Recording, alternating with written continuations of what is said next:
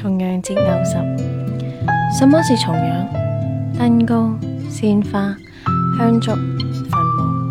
重陽是死人的佳節，清靜的白骨在泥土下伸个懒腰。哎呀，誰人擾我清夢？什么是牛十？片段、印象、見聞、隨想。牛十是死人的字早已僵硬在辭海的亂葬崗裏。Hello，大家好，欢迎光临科学影音聊天室。这回改叫科学影音了，因为之前就是想做的更垂直一點，然后做了一個專門聊电影电视剧的，而且是专注华语电影的一个播客的频道和直播。今天呢，也很有幸啊，还是当家 DJ 袁子赫老師。袁子赫啊，我是亮宝，和亮宝老师一起来探讨关于香港电影之《玄華男人四十》这部电影。对对对，这部电影是玄华的一部作品。哎，你知道这部电影那个张学友居然得影帝，你知道吗？我也是通过这个电影知道的。嗯，啊、張學友。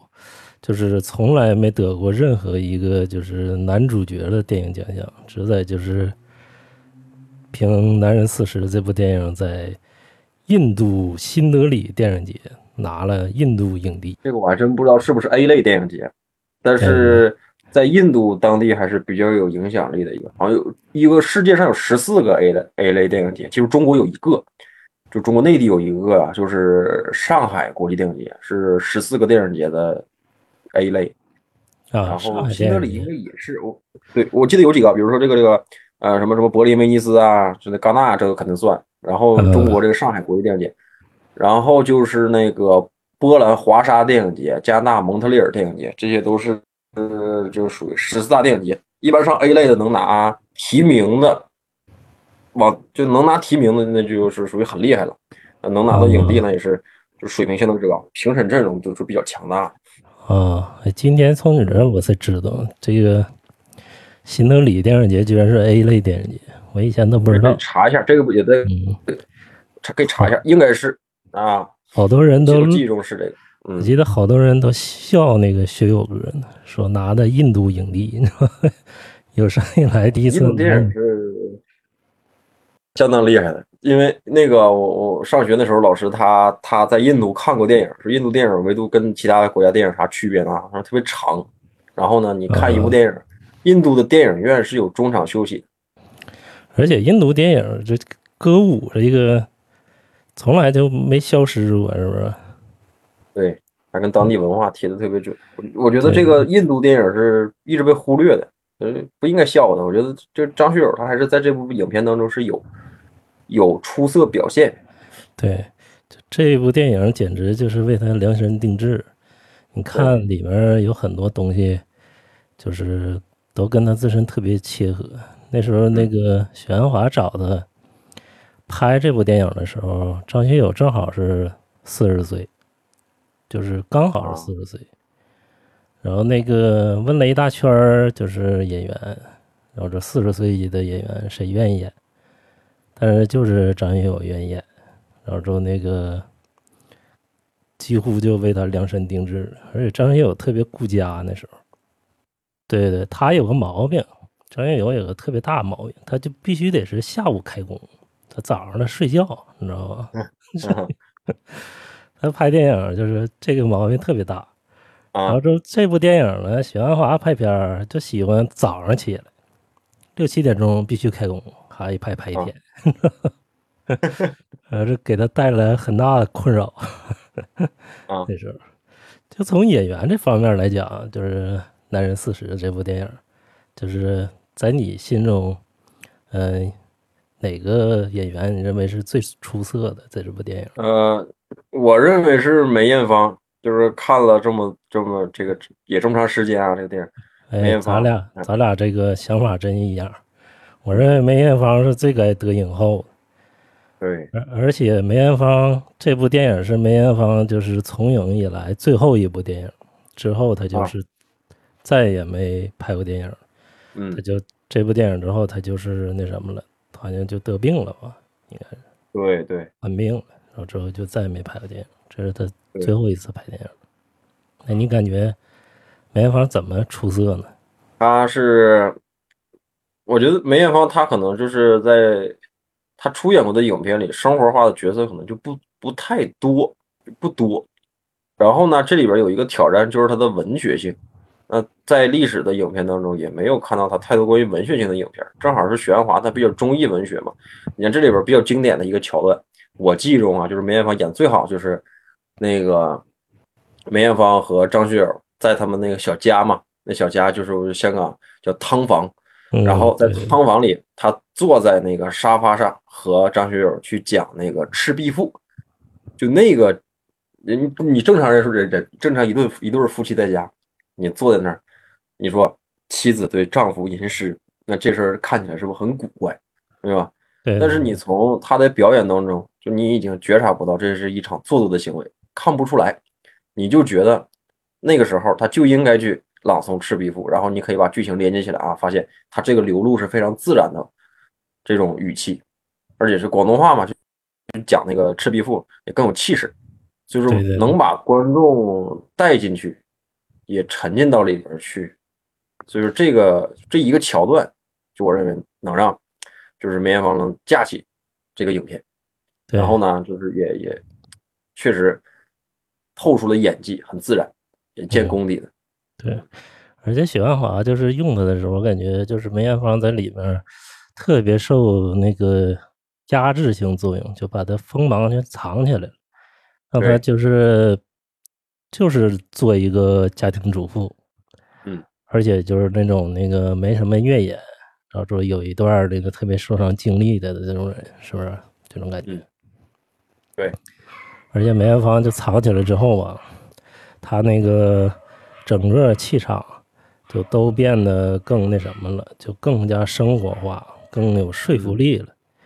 然后包括她那个就之前跟老师那个师生恋，然后那个跟那个张学友啊，然后这种那个就是家里平淡关系啊，不见激情啊，这种感觉。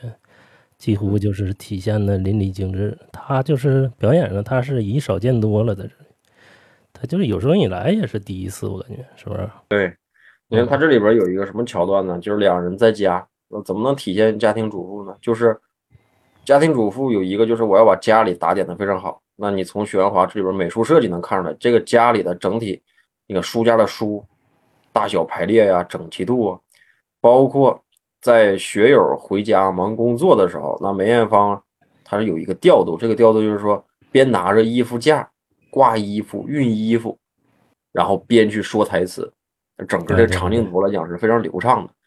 对，你看不，他说你就是看不出来是表演的痕迹，那就能像那个，呃，就就就是像说香港在一个小房间内一家三口就生活化的表现，就这个是比较能拿捏得住的。我觉得有很多这个呃女演员是驾驭不了这样的一个角色，对，因为她可能没有这方面的生活体验，对所以说她一定是做了很多的功课才能达到这样一个境界。嗯，而且就拍这部电影的时候，梅艳芳从来没自己做过饭，知道吗？她就是，呃，许鞍华后让她学的，说你专门学怎么怎么做菜，怎么做饭。他他从小到大他都没做过饭，然后自己做过饭，嗯所以说看出他这个用心了。而且就是这里就是女演员都比较出彩，因为许鞍华比较适合调教女演员嘛。里面还有最出彩的，我感觉就是林嘉欣这角色了，演这个女学生胡彩兰，是不是？嗯，你感觉演的怎么样？就胡彩兰这角色，我感觉抓挺准的，就是把那种青春的那股劲儿啊，那股懵懂那个劲儿啊，他能够演得出来，而且他也是符，就是从这个形象上，他是符合香港，就是叫叫，呃，香港是这么分，就咱们这个内地这边分，就是高一、高二、高三嘛，香港叫中四、呃中四、中五、中六，就是中六学生，哎，他大概就是很多确实是这样的。到香港去发现确实是这样，尤其是新界一代这个这个这个学生啊，大概都是这样的一种感觉。就是她是典型那种就香港女生那种形象，对，抓的非常准。而且她演的特别有层次。你发现她里面就是她就是嚣张中还带有一点乖，乖中吧嗯还有一点就是那个就是文艺气息在里面。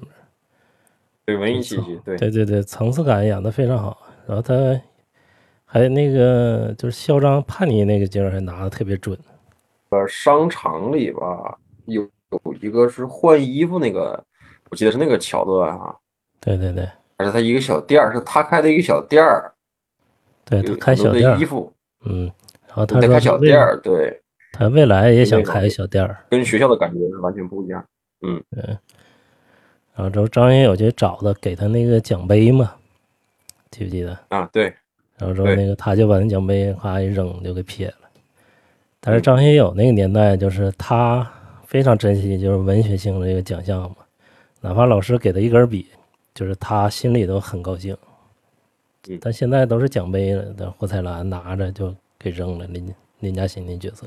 然后整个林嘉欣这个表演还获得了极大肯定，当时夺夺得了金马奖最佳女配角、金像奖最佳女配角、最佳新人，就几乎都让他包揽了。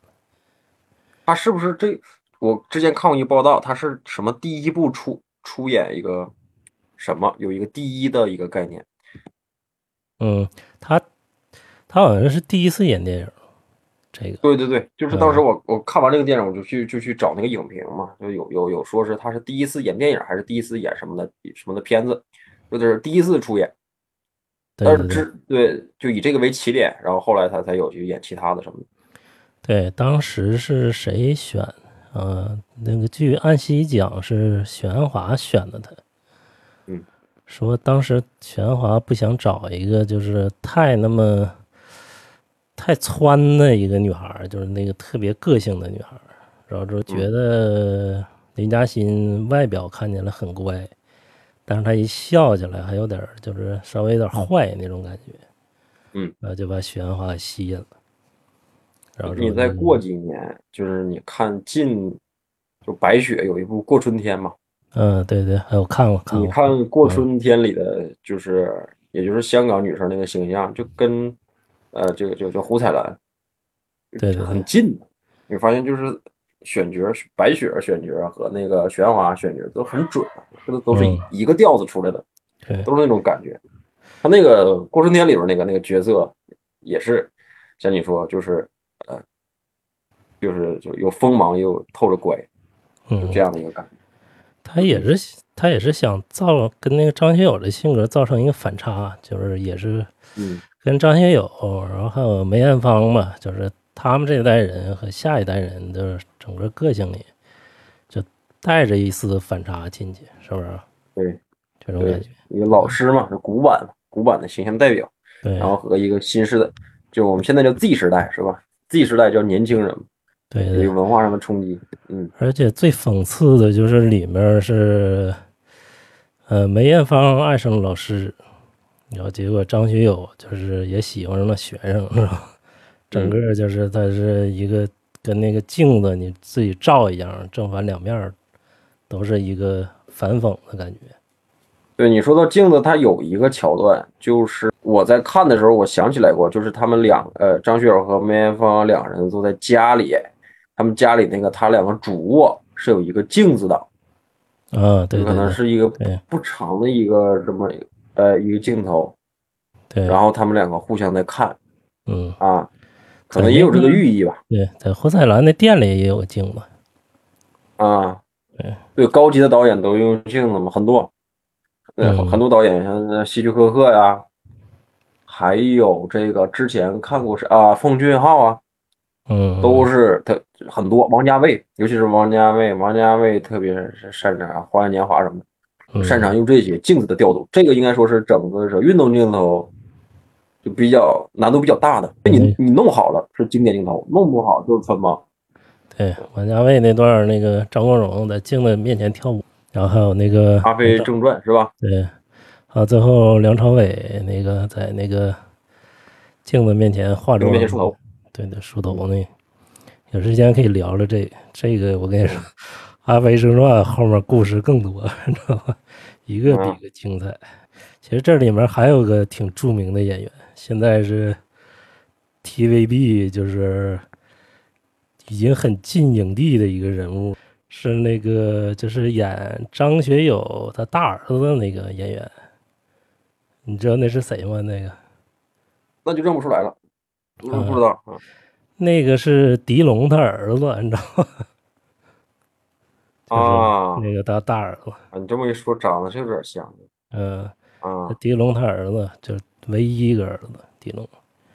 他其实演的不错，这部片他当时资源非那非常好嗯啊，但是没用起来，后来 回 TVB 了，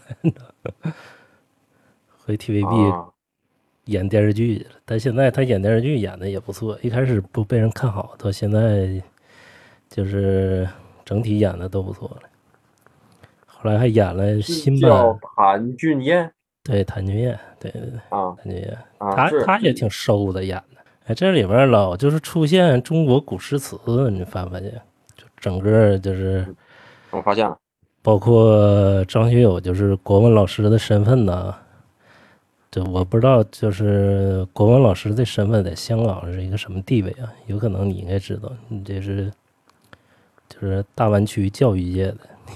嗯嗯这个就就唠你先讲一讲这个背景。这没没没啥，就硕士读的是中文研究语文教育，在香港教育大学读，然后就整个来讲，啊，在香港的语文界，这个专业应该是最贴近，就你刚才说的这个问题。香港的语文呢，跟我们不太一样，它首先它这名称上它不叫语文，它叫国文，像你说的。然后呢，它的中学体系跟我们也不太一样，它叫这这个这个中一、中二、中三、中四、中五、中六，中一到中三就是初中，中三到中六就是高中。然后呢，它的这个它是搞的是十二年义务教育，它也叫语文，但是它语文下面分两个，一个叫中国语文，一个叫英国语文，就是就是中文和英语，然后再去分所谓的什么，就是语文就叫国文，英语就叫英文，它是这个体系来的。啊然香后港香港居然还有就是英国语文，对，就是类似于我们内地大学学科叫英语语言文学，就大概是这么一个东西啊。但是呢，香港的学校构成又比较复杂，就是你像我们内地的学校，基本上大体占主流的就是公立学校，就是我们大多数人念上来的九年一贯呃九九九年义务教育嘛，一年级到初三，就这个比较常见的，就是公立学校为主导的这么一个呃教育态势。但是在香港不一样，在香港就是它有多种形式的学校共存，比如说比较常见的就是私立学校占主导，叫就是这个这个呃，比如说香港加拿大人学校、香港耀中国际学校，比如什么李嘉诚的他孙子什么的在里边读书啊，还有什么英英基啊，就是还有什么香港美国学校，这个是主流的学校，私立学校占主流。那张学友他教这个学校不是，他这个学校呢，应该就是偏向于香港的公立学校。香港的公立学校，它就是一般普通老百姓去读的，但是占比又非常的非常的少啊。这种一般叫津贴学校，呃，就是所谓的政府给你一部分钱，你自己出一部分钱，这是津贴，就是说给你津贴那个津贴。还有直资学校，直资就是直就是呃横平竖直的直，资就是资本，也是由政府出一部分钱。像津贴和直资的话，它就是有主流，就是由港人构成的，它没有外外国人。你刚才说的私立学校里，大部分有很多印度人或者英国人啊等等，但是直资学校、津贴学校大部分都是英国，呃，都是那个那个香港的老师，然后香港的这个学生主要就是形成一个闭环，它是这样的一个构成。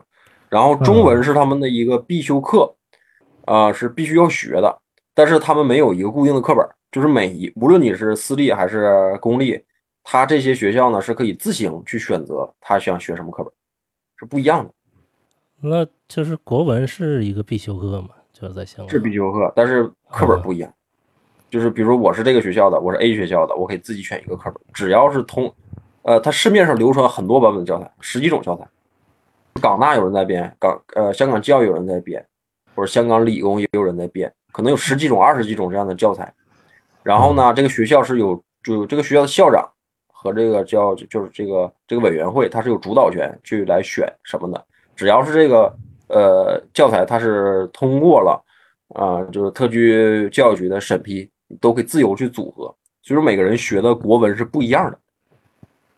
嗯，但目前来讲，更偏就近一段时间教语文比较多，就从回归以来教语文比较多。国文这个教法在在在台湾教的比较多，现在主流还是教，就已经开始在偏向于教语文了。然后呢，语文又分两种，像张学友那个时候拍这个片的时候，还是粤教中的时代，就是粤语教中文。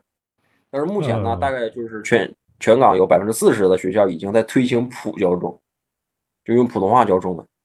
所以说你从那个时候看出来的是粤教中占主流，然后所以说就就导致很多那个时候的学生，你到现在去香港，很多人他不会不会讲普通话的原因就在于这儿，因为当时粤教中这套体系还没有完全推行，因为刚回归不久嘛，教育体系还没有建立起来，它现在已经铺开来了，铺开来了，就是普教中能达到所有所有学校占百分之四十啊，就是普教中有很多，尤其是内地去。去呃香港新工工作生活的这个人群家庭都会选择普教中的学校。这样来讲，你在学校学普教中，出门交流用粤语，然后英语又是必修课，那相当于两文三语都能学到。啊，就是这不就跟东南亚差不多了吗？新加坡什么的，是不是？对对，其实香港、新加坡一直都是就竞争嘛，对，马来类似于西亚，就是山东，就是山东的青岛和辽宁的大连互相竞争这样的，对，是这样一个关系，六国语互相比，对，互相比拼。那澳门两文四语，粤语、普通话、英语再加一个葡萄牙语，这也是葡萄葡萄牙语也是澳门的必修课。所以他们就是跟升学有关系。你每年看香港的升学，它有一部分去，大部分是来内地，紧接着就是去这个英呃叫叫英美澳加呀英语国家，然后就是台湾。啊，嗯就是它主主要构成就是这三个。然后你说这个电影里呢，古诗词加入，这古诗词加入实际上跟玄华自己有关系。好好拍电影的玄华里边自己就讲，他对文学是有执念的。在港大期间，他读文学，啊对吧？然后他对这个东西是有执念的，所以说他就是想去把文学体现在电影当中。文学电影分不开，就是原来我刚上大学的时候，我觉得那你学传媒就是学传媒，学文学就是学文学。不一样，嗯，一个而且而且许鞍华是大陆人，他不是香港对，辽宁对，辽宁鞍山人，鞍山，嗯，是他不是香港人，他对只不过是后面流落到香港。安华嘛，安就是那个鞍山的意思，嗯，而且他妈是日本人，日本人，对，嗯，他爸是当时是中国军队的一个军官，对，后来也是挪到香港的。他妈好像死的早，是不是？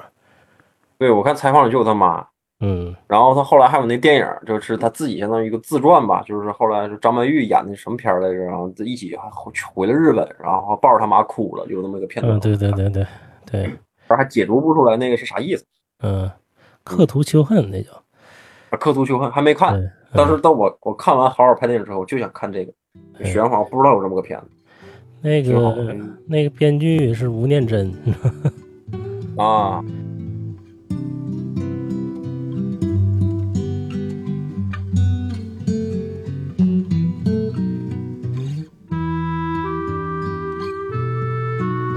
西辭黃鶴樓，煙花三月下扬州。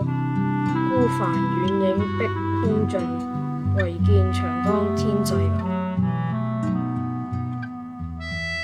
那个其实拍的也挺好，就是相当于他自传了。你就是发现有这个事儿，你会发现啊，就是许鞍华这个人，嗯，就是他很少自己编剧本儿，这事儿你发现了吗？他所有剧本都是别人写的，就他没有一部是自己编的。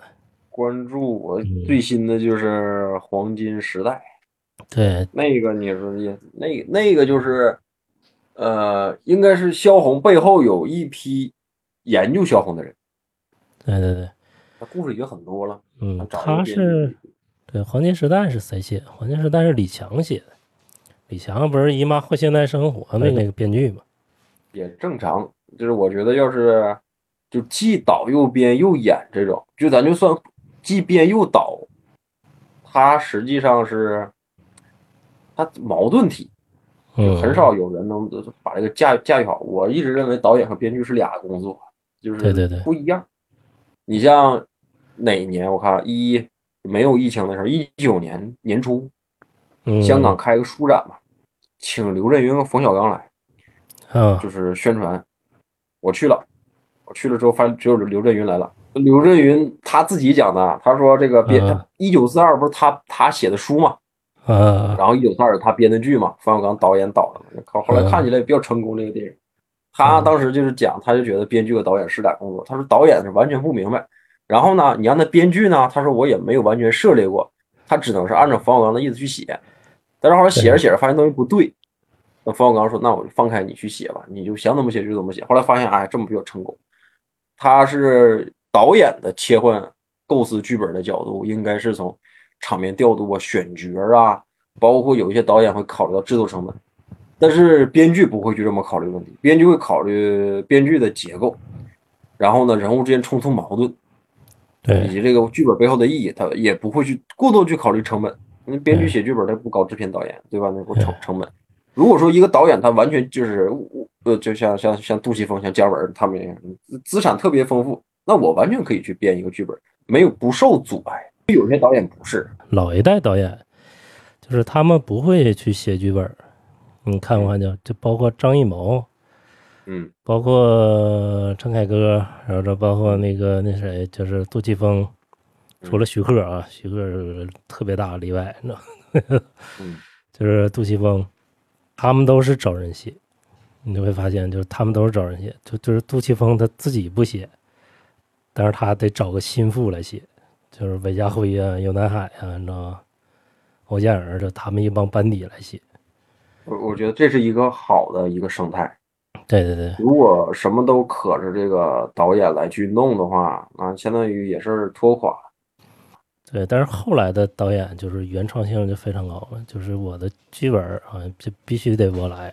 比如说新一代导演是不是？嗯，有嗯有成本上的问题。老一代导演就是他们拍一部电影比现在成本要高得多。对对对，也是成本的问题。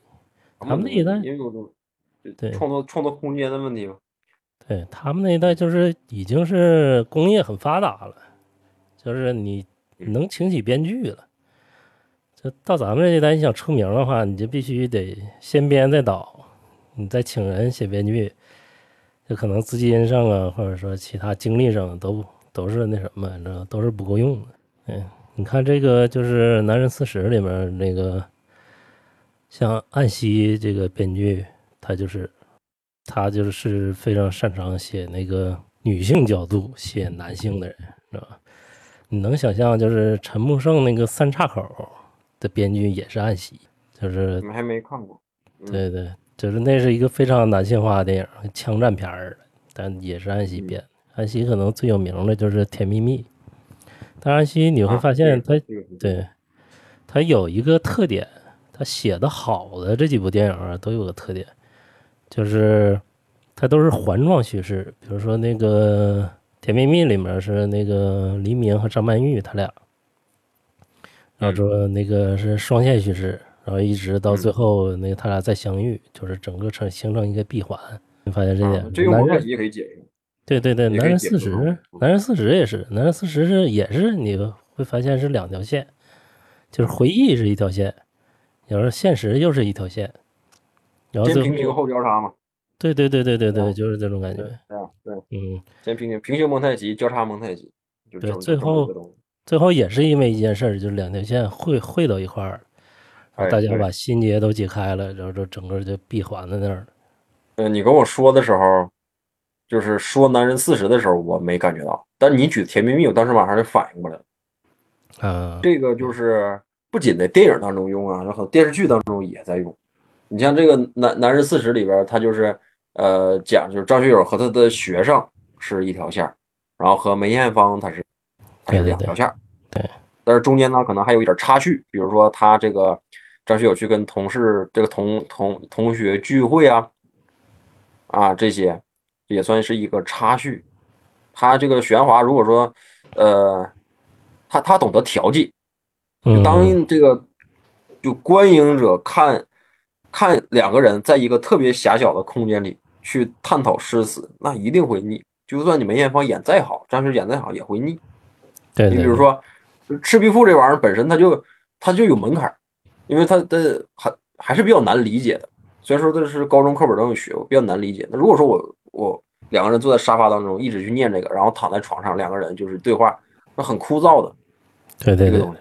对对，它需要有有有东西来调剂，那相当于我枯燥一段，交叉再再再调剂另另一项线索，对就这是起一个调剂的作用。那它玄华的这点就就是考虑过，在剪辑的时候可能也考虑过，拍的时候不不不见得能想到的，因为剪辑的时候好多剪法，我按照平行交叉是一种剪法，我按照顺序是一种剪法，倒序一种剪法。嗯对，嗯，这个也是一个剧情推进的需要，一个讲现实，一个讲就是故事整个脉络。对，他得上院线嘛，你上院线目标就是得让人看得下去。比如说你像那个，你之前跟我在北京说那个叫罗孝贤呢，还是谁呀、这个那啊，娘，嗯，是这个不？对对，嗯，对吧？有的人到电影院去看睡着了，有的人就是津津乐道，就是结构问题嘛。如果你改一改，其实也可以变成一个特别激烈的这种这种片子，能让人看得下去。但有的导演不这么做，就是玄华他也尝试在商业和商业性啊，就是就就我们现在叫完播率嘛，短视频叫完播率。以前有考虑到我是我既要叫好，我还得叫座，嗯，让他看得下去。嗯，那考虑到这一点了。对，那你就同样是这个这个港台地区这个电影。那有的人我既想叫好又想叫座，那就像许鞍华这样去做；那有的人不想，那就像就像就做成刺客聂一样对对对，那样去做。但是燃烧呢，它完全就是走艺术路线，它叫座吗？你真要到电影院，它不叫座的这个东西。哎，你说许鞍华的电影为什么在香港文艺片里面就是数一数二？就是你看其他香港文艺片儿，就是没几个能叫上名的人呢，比如说张婉婷现啊在，想不出来香港有啥文艺片，这以前可能除就除了王家卫啊，王家卫那就不算是那什么了。王家卫跟许鞍华还不是一个路数。对对，他俩还不是一套东西，就是你感觉王家卫没有那么强的文学性，他嗯就是有点类似于什么呢？就是印度人他有一种风格，就是这个叫兵来将挡，水来土掩。一个问题来了，那我就嗯嗯我就先做，做到遇到困难了，然后我就把它化解掉，把这个事情完成。对那个王家卫的风格，呃之前有人讲说，王家卫很多片场他是现想，没剧本，想拍啥就拍啥啊，没剧本。那那许鞍华肯定不是，许鞍华肯定不是这样，那他的构思是非常严谨的。对王家卫那种风格呢，他是他的文学性呢是建构在他个人的一个，就是个人生活体验。嗯然后呢，他有点类似，为什么拍重庆大厦呢？可能跟这个印印度这个这个文化也相关。对啊，而且他还拉丁美洲也是这样的风格，就来了我先做。他可能从性格上就就是文化上，他更接近于这种。许鞍华不是，许鞍华他是有一定这个历史沉重感。就你看他这几个影片，呃，就是我看过的哈，就印象比较深，《男人四十》《黄金时代》，嗯它都是有历史性的。你比如说，他这里边讲的《赤壁赋》，其实我们上学的时候学《赤壁赋》呢，你嗯就是你我可都理解不了，很难理很难理解，什么玩意儿写乱七八糟的。但是你你你现在到二三十岁，你去看这个东西，你比如说啊，这里边《赤壁赋》有一句叫什么呢？叫做“寄蜉蝣于天地，渺沧海之一粟，哀吾生之须臾，羡长江之无穷。”就是我的一生，那相比，呃，就是长江来讲，那简直我我我坐在船中这一刻，那简直太小了。对吧嗯？长江无穷无尽，流几千年，对吧？嗯河水无穷无尽几千年，两座山夹着这个水，那我周围的两座山，它可能也存在几千年、几万年，而我只是这这里边一个一粟，就像空气当中一粒一粒灰尘，随时都可以没的。对，这就哀就叫寄蜉蝣于天地，渺沧海之一粟，哀吾生之须臾，羡长江之无穷。就是苏轼当时他考虑到这个东西，就是我已经非常渺小了。嗯不要扩大，呃，人类在自然界当中的作用，就是我很小。其实你看的这个《男人四》这个电影，它无非也是讲的这个道理，就是哎呀，你这么一解释完，哎，你这么一解释完，我都通了，你知道吗？通了。我一下就是 对对电影就产生新的感悟了。对他，他嗯这里边他不是随机来的。你看对，这个，呃，玄华嗯，他说，呃，香港节奏就是很快我给你，讲个事儿，你就知道了。嗯就是岸西一开始这片儿不叫《男人四十》，你知道吗？它叫那个岳阳岳阳远航啊，还是叫那个就是什么重渡远航啊？嗯，就是跟你说这事儿，就就说赤壁赋这个几乎就差不多。你发哎现他就是片头开始的时候，就是张学友一直在指那个和他儿子一直在说那个游轮那事儿，嗯记得吧？就是游艇。他说那啊个我的同学每一个都有这个游艇。嗯。然后说那个就是一直在表船，然后而且就是他放长江三峡那片段里边，嗯，也都是对对 一直在出现船的东西，对，就是跟你讲这个非常有关系。我估计他嗯的灵感也、也基本就就是来源于这儿了，是不是？后来对，就这一篇的嗯名句就是这一句，这一句一般来说都能记得住。对，呃，后来他为什么就叫男人四十？是因为制片方的事儿，就是想这个卖座，你知道吧？嗯。就改成了之前就是许鞍华不有个女人四十嘛，然后他们就想叫那这这个就叫男人男人四十嘛，你知道吧？能卖座，因为之前女人四十卖得特别好，那许鞍华就特别反感这事儿，就不想叫这名儿，但是也迫于无奈，就就只能叫这名儿了，你知道吗？对，嗯，没办法，这个确实在电影创作中非常常见，改名是非常常见。对，那你说这个就这诗和那个和这部电影还有什么深入的关系？你再往深了再讲一讲。嗯，有，嗯嗯有，这个你看，就是就梅艳芳她去在这讲的时候，就是两个人，他不是刚才讲那个一开呃一开始两个人找了一个碟片，这个碟片就是刚才你说的那个那个那个三峡嘛，两个人一开始是在看，张学友坐着，梅艳芳站着，后来就梅艳芳就是坐下来了，哎，开始开始看，他们就想起了《前赤壁赋》。然后呢，张学友这时候说说这个就是现在没有这篇了，但是具体为什么没有，没说啊。啊，对，为什么没有没说？呃，然后呢，那个梅艳芳这时候就说：“你说你现在教书的时候没有，但是我们上学那个时候是有的。”好，那两个人就一起拉到一个回忆里去了，就两个人在同一个时时空了。然后他从哪一句话开始说的呢？就是我刚才说的那一句的前一句，叫“驾一叶之扁舟”，呃，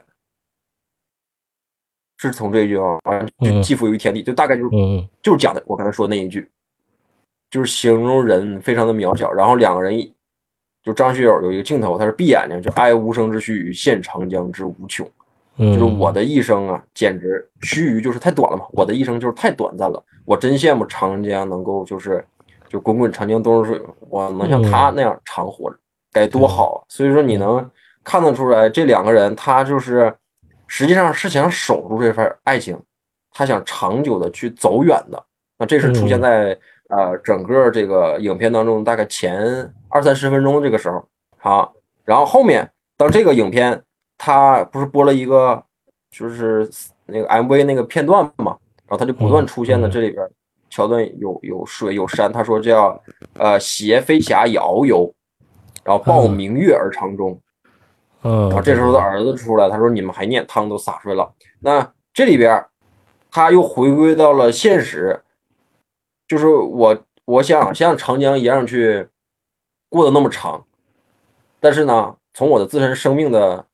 就是自身生命的这么一个长度来讲，并达不到那么长的时间。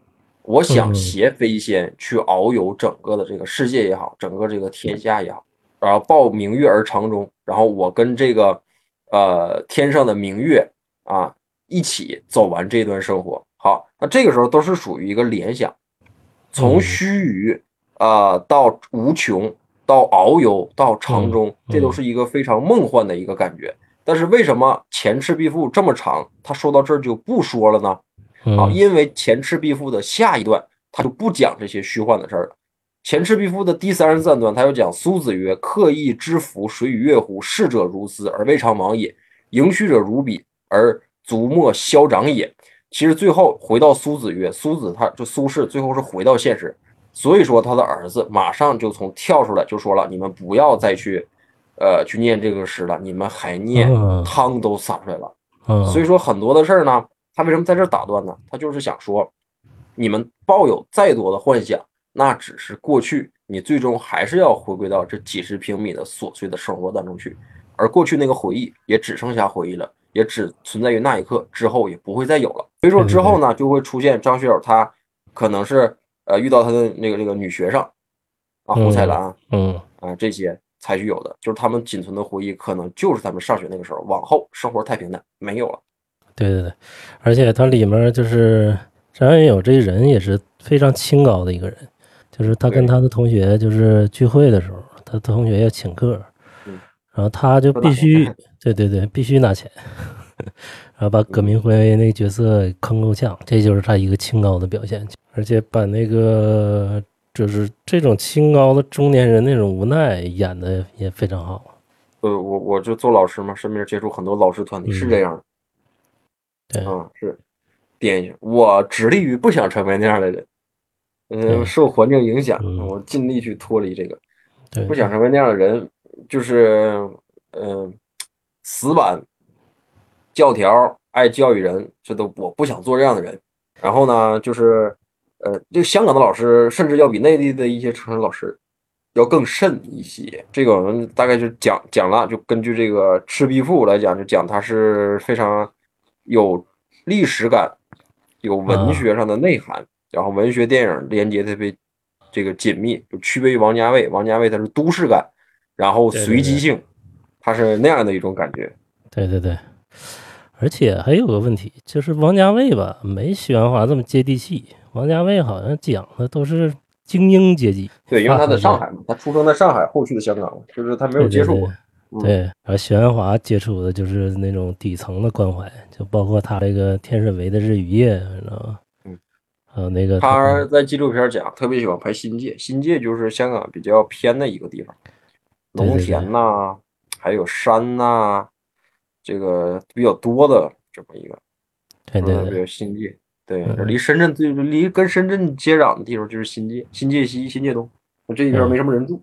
嗯。对，而且许鞍华特别关注底层，你发现他所有的东西讲的都是边缘人，除了除了这个啊，当然，但是就是四十岁的这种的也属于是就是迷茫这种阶段，边缘人的剧多。嗯，那个那啥，你的香香港的中文老师，在某种程度上来说，也是也是活得比较对累。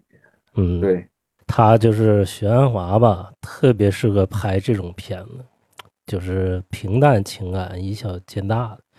他是驾驭不了大制作的，你发没发现？尤其他最近几年在就是内地拍的这些电影，几乎就是对没一个很成功。这个大制作并不一定有大收益。嗯，就他他拍大制作从来没有成功过，他就是驾驭不了，对，就是大制作，嗯，怎么说呢？嗯，张艺谋能能驾驭吗？也没太感觉张艺谋能驾驭得了。黄金甲、影是吧？大制作对，对对对，大英雄不错，对英雄啊，对，那对对，英雄不错。英雄小时候都骂，但我看英雄真的很不错。啊 对，有时间咱俩可以聊聊这个。英雄在我心中跟卧虎藏龙基本上一个地位，嗯 他俩不相上下，你知道吧哎，这个可以可以到时候可以聊聊。对对，卧虎藏龙嗯和那个那个英雄可以一起聊。对我也没觉得，对，我也没觉得卧虎藏龙好有多好，你知道吧？嗯，而且就是许鞍华大制作，他也是比较偏文艺的，像《黄金时代》，就是他就是更倾向于文艺一点儿大制作，用名演员呢，然后那个讲大时代这叙述，但他是从从来就是驾驭不了，就是嗯、呃就是那什么群像这种戏，你知道吧？你发没发现？嗯，怎么理解群像？就是一堆人物都是很重要的人物。你像《黄金时代》里面，就是汤唯演的那个萧红啊，然后说包括那一代的文学家呀，就王志文演的鲁迅呢，就是他是驾驭不了群戏的，他拍群戏都像拍那个平淡故事。然后那个狄卢香他也犯这毛病，鲁迅，我我那个他是咋回事呢？萧红有一篇文章，就叫《回忆鲁迅先生》，嗯，就是当时鲁迅去世的时候呢，有好多人给大家写文章来怀念鲁迅，但是这一篇是最有名的。对，然后呢，就为什么最有名呢？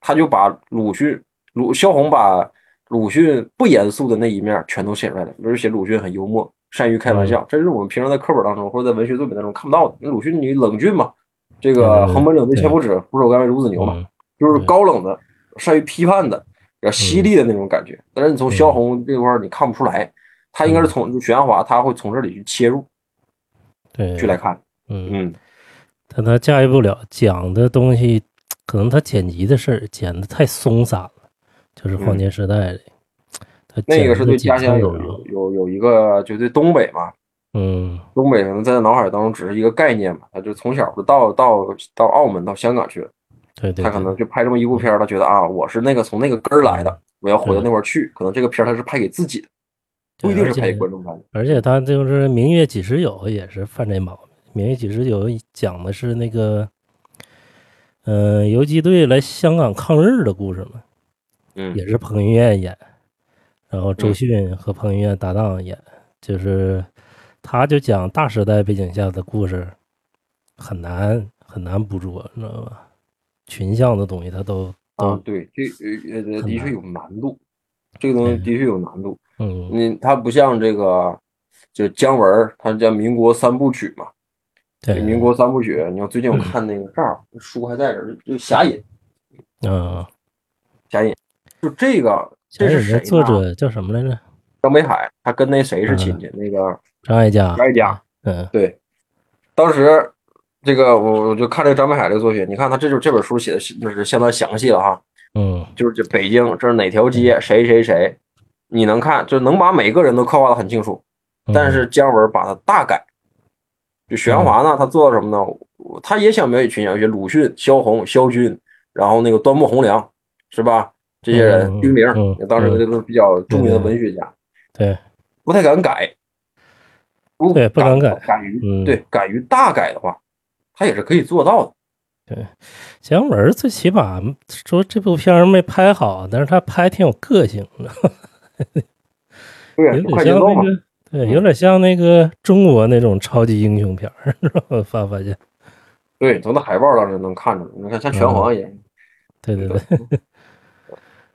哎，侠隐那个，当时这还有故事呢，就是那个张北海找那个张艾嘉说，那个好多人买的这书要拍电影。嗯然后那个他说我也不懂啊，然后那那个你帮我挑一个吧，看哪个靠谱，你知道吗？然后那个张艾嘉就挑着姜文了，说这就是买这个版权里边儿，说他是最靠谱他不欠钱，说别人欠钱，嗯，啊，对对对对嗯对，有有这么一回事。他好像在书中还写了这个，哎，不是书中，可能是哪个书评，但就就讲这个是真事儿改编的。呃嗯，张北海自己自身他就是经历过去讲。许鞍华可能他的那个家庭环境结构来讲，很多人都已经不在世了，他想了解来讲，毕竟香港文化跟东北文化这差太多。对比如说香港文化和东北文化，你说东黑龙江跟广东差差老鼻子了，很多文化不一样。嗯所以说他也很难去找那个根儿。所以说他这个电影可能是他拍给自己嗯，我给自己留一个。他说我到嗯到老的时候，他说我能拍到八十五，看那个什么。而且许鞍华拍张爱玲也是挺难的，他拍了几部张爱玲都都不行，你知道吗？张爱玲，因为张爱玲是香港大学的，就是毕业的，嗯，这读过一段时间啊，毕毕业嗯好像还没毕业，就嗯知名的校友，然后作品很多在香港也也是出来了嘛。对对对，然后那个就是，就香港文学界，包括徐子东他们去研究这个张爱玲，研究已经非常透彻了。你想在一个非常有高度的层次上有突破的话，这事儿是很难的。所以说现在香港人、香港教授不再去研究张爱玲，因为已经到顶了，没有办法再去研究了，就是转嗯转转去研究，比如研究那个那个叫叫什么，呃，那个就特别有名，叫刘刘以畅，刘以畅，就这么一个人啊，就就他们嗯。研究这些啊，香港文学也也有一部分其他的新生代去研究这些，或者是研究古籍，他就研究现当代文学来讲，嗯，这个张爱玲到达一个顶峰，所以嗯。再去拍他、去写他，难度显得非常高，就很难去得夺，就是夺得这个观众的口碑。但不见得是不好，对，因为高已经太高了，难以企及那高度。对，一般人真拍不了张爱玲，他都嗯实验失败了。他，当时说过，就是他拍《第一炉香》的时候，其实他挺不情愿，就许鞍华干过好多挺不情愿的事儿。他拍《第一炉香》的时候就挺不情愿，因为他是受人之托，你知道吧？嗯就是这个制片人叫刘润，第一炉香。刘润是谁呢？是那个青鸟电影公司，也是香港的电影公司的一个老板。他之前的老板叫夏梦，夏梦当时给许鞍华《投奔怒海》那电影投过资，因为当时就《投奔怒海》找了好多人投资，好多人都不愿意投，只有夏梦愿意投。当时许鞍华就为了报答夏梦的恩情，他就是答应下来做这电影的监制，因为他再也不想拍张爱玲。他之前就是这这东西就失败过，他之前好像是拍《半生缘》的时候，嗯然后那个柏林电影节就是来人，就是审片儿嘛，就看他这片儿怎么样。他是一听说许鞍华拍片儿了，你知道吗？都过来看，结果就是选片儿阶段他都没进，就是用他话就是说，国内也不讨好，国外也不讨好，你知道吗？嗯，就是柏林说你这部电影看起来好像就是一个普通的爱情片儿，然后就直接把它就是挡在柏林电影节门外了。当时是这么回事儿然后后来第他就要拍那个《第一炉香》，《第一炉香》找他做监制，他当时不想导演，因为他知道失败过一回。后来就是他们实在找不到人了，然后就是夏梦死前还有遗言，就说那个这个片儿就是一定要拍好，那就只能就是硬着头皮许鞍华就上了。但是我看完《第一炉香》，觉得许鞍华拍的还是挺好的，没想象中那么差，可能就是选辑边上有点问题。但是里面彭于晏演的，我我感觉来讲还是挺好的。所以说他就是许鞍华驾驭不了大制作嘛。但你看他彭于晏出活嗯，彭于晏接只要接一个角色，他是认认死理儿的，就是对对对就是会会会去做的。嗯，对，他是认真，但是他演的还是不到位。他他的演技，我感觉看到早期刘德华的感觉，也是那种贼木的劲儿，知道吧？嗯感觉就是他好像本色出演，贼木，知道吧？就是演邪不压正也是也是那对一套。对嗯对嗯，灵光也没打开，知道吧？许鞍华后来是碰着杜琪峰给他就是开了窍了。就前期他演什么角色都是那种都木木个张的劲儿，知道吧？嗯，跟那个彭于晏现在阶段我感觉差不多。慢慢就好。嗯，刘刘德华后期让他们都都出来了。对对对。嗯，但你像许鞍华后期来拍就是文艺片、桃姐那种，他就可以，是不是？对对你感觉？引动型的那个。嗯，他小制作，他就基本上是没问题的。什么天水围的日与夜啊，然后这种男人四十，对对对对嗯对，女人四十啊这种，基本上他就手拿手拿把掐了，就是投奔东海啊这种。所以说许鞍华是挺毁誉参半的，他一半好电影，一半不好电影。他也不像杜琪峰那种是自主公司，就是我能有权权利选剧本，都是剧本推到他面前他去拍。所以说他就是他的周期是，就是选片的机制是挺有时候挺不明确的。嗯，呃这这也是就电影是资本的产物嘛，它电影诞生以来就是伴随着资本来。嗯呃，你导演成名以后，一定会面临这种问题。杜琪峰也面临这种问题，什么高海源、什么高海拔恋爱，那个也是，嗯，对对对，嗯对对对对，就凡是导演，嗯中外导演谁也离不开就离不开钱嘛。你说这个这个张亚东在圆圆圆桌派说没钱都不行嘛，是吧？你最终要出作品的，嗯对你姜文你不也拍 OPPO 广告吗？是吧？就是他得面临这个问题，他可能是我这两部片挣着钱，状态不好的时候缓一缓，那状态好的时候出一部。可能对于导演一生来讲，有有那几部两三部够了，足够了，这一生就就就成就已经到达了。嗯，就是他可能玄幻纪录片来说能拍到多少？八十五，他自己说的，对，拍到八十九，嗯，啊而且那还早着呢，对吧？